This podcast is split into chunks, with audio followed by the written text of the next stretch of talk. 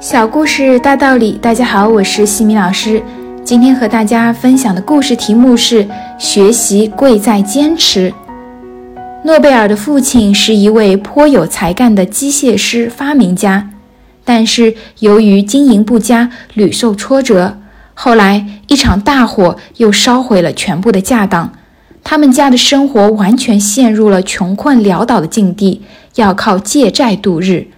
父亲为了躲避债主，离家出走，到俄国谋生。诺贝尔的两个哥哥在街头巷尾卖火柴，以赚钱维持家庭的生计。由于生活艰难，诺贝尔一出生就体弱多病，身体不好使他不能像别的孩子那样活泼欢快。当别的孩子在一起玩耍时，他只能充当旁观者。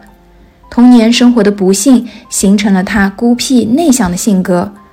诺贝尔到八岁才上学，但只读了一年书，这也是他所受过的唯一的正规学校教育。诺贝尔十岁时，他们全家迁居到俄国的彼得堡。在俄国，由于语言不通，诺贝尔和两个哥哥都进不了当地的学校。只好在当地请了一个瑞典的家庭教师，指导他们学习俄、美、英、法等语言。体质虚弱的诺贝尔学习特别勤奋，他好学的态度不仅得到了教师的赞扬，也赢得了父兄的喜爱。然而，到了他十五岁时，因家庭经济困难，交不起学费，他们兄弟三人不得不停止学业。诺贝尔来到了父亲开办的工厂当助手，他细心的观察，认真的思索，凡是他耳闻目睹的重要问题，他都能够敏锐地吸收进去。就这样，在经历了坎坷磨难之后，没有正式学历的诺贝尔，终于靠刻苦持久的自学，逐步地成长为著名的科学家和发明家。另外一位科学家斯蒂芬·霍金的成长经历，也为我们见证了学习贵在坚持的真理。斯蒂芬·霍金1942年1月8日出生于英国的牛津，这是一个特殊的日子。现代科学的奠基人伽利略正是逝世于300年前的同一天。霍金年轻时就身患绝症。然而，他坚持不懈，战胜了病痛的折磨，成为了举世瞩目的科学家。霍金在牛津大学毕业后，即到剑桥大学读研究生。这时，他被诊断患了卢加雷病，不久就完全瘫痪了。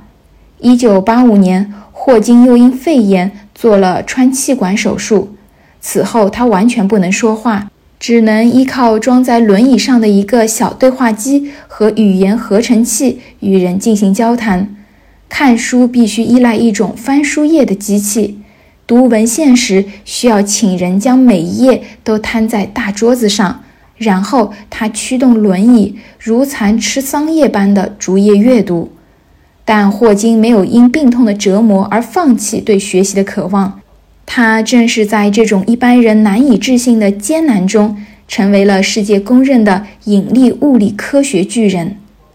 生活的穷困潦倒使诺贝尔的求学之路陷入了困境，身体的残障和折磨使霍金的学习充满了艰辛。但在这些困境与苦难面前，他们都没有失去对知识的热爱，没有放弃对知识的求索。最终，他们都成为了科学巨人。成长箴言：成就不属于所谓的天才，而属于那些持之以恒的人。成功不是一朝一夕可以获得的，只有每天向前一步，每天学习一点点，才能够逐渐的靠近自己的目标。今天的分享就到这里。如果你喜欢这个小故事，欢迎在评论区给到反馈意见，也可以加微信 x i m i k t。和西米老师一起互动交流，感恩你的聆听，我们下次见。